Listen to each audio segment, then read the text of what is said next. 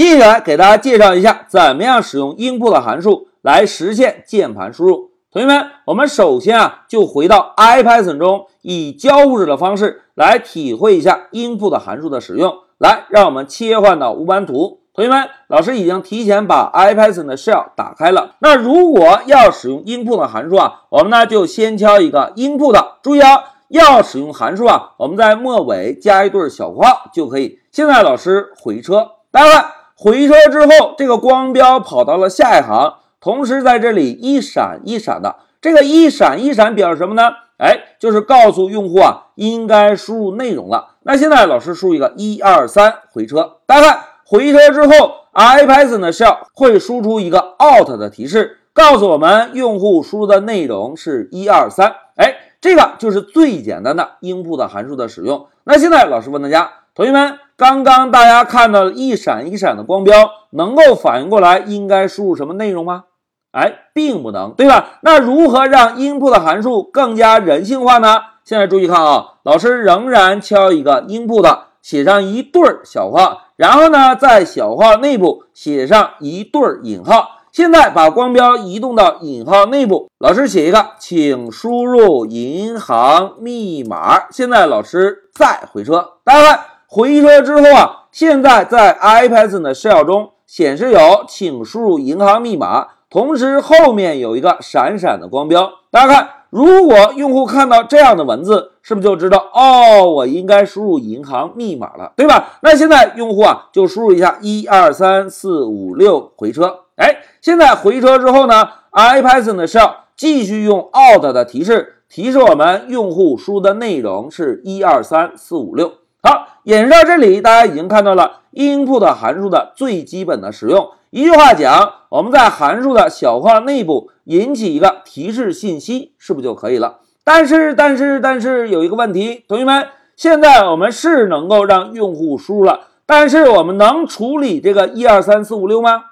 哎，大家回顾一下啊，之前给大家介绍程序的作用时，老师讲过，程序的作用是处理数据的，对吧？同时，在程序中，变量是用来存储程序需要处理的数据的。那现在同学们看，我们只是单纯的使用了一个 input 函数，我们有用变量记录用户的输入吗？并没有，对吧？那如何用变量来记录住用户的输入呢？哎，关键点到了，同学们不要走神啊！老师首先写一个变量名 password，这个表示密码，然后写一个等号。同学们看。现在是不是一个赋值语句左侧的部分？首先是变量名，然后是等号，对吧？等号右侧我们写什么呢？哎，大家都很机智，input input 对，等号右侧我们就把 input 函数放在这里。大家看啊，老师写一个 input，然后打一对小括号，再打一对引号。现在呢，老师写一个，请输入银行密码，然后再回车。同学们。现在大家看到的提示是不是跟刚刚是一样的，对吧？如果我们输入一个一二三四五六回车，哎，回车之后有一个很重要的细节，大家看一下，在之前我们没有使用变量的时候，一旦输入完成回车，IPython 的 shell 是不是会提示我们一个 out？这个 out 后面跟的内容就是我们通过键盘输入的内容，对吧？但是在第四行代码中。我们是不是使用了一个变量来接收用户的输入啊？使用一个变量接收之后，IPython 的 shell 还会给我们有 out 的提示吗？哎，并没有了。在这里，老师要提示一下啊，同学们，在 IPython 中啊，如果我们执行的代码是有返回结果的，但是我们又没有用一个变量来接收，IPython 呢就会提示一个 out，告诉我们这句代码执行的真正结果是什么。如果我们在这句代码前面增加一个变量来接收这个代码的执行结果，那么执行完成之后，IPython 就不会再给我们提示了。哎，这个是 IPython 上在使用时候的一个小细节。那现在老师问大家，同学们，如果我们想看到 password 这个变量中的内容，应该怎么做？哎，直接在 IPython 的 shell 中敲一个 password 回车，大家看。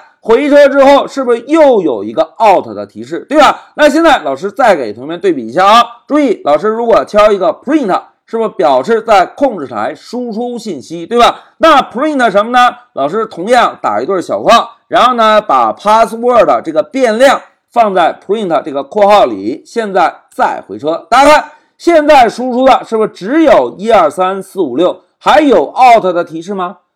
并没有了，因为 print 函数的作用就是干什么？哎。就是在控制台显示我们希望看到的变量内容，对吧？好，讲到这里啊，老师呢就给大家演示了一下，怎么样用 input 函数来接收用户通过键盘输入的内容。同学们，让我们回到笔记，现在看一下 input 函数的语法。同学们，在我们开发程序的时候，如果希望接收到用户通过键盘输入的内容，那么我们就使用一个赋值语句。在赋值语句的左侧，我们写上一个变量的名称，然后在赋值语句等号右侧，我们跟上一个 input 函数就可以。同时，为了让用户看清楚具体需要输入什么样的内容，我们需要在 input 函数内部用引号引起来一个提示信息：“大哥，你该输入银行密码了，快快告诉我，对吧？”这个是提示信息的作用。同时，大家注意啊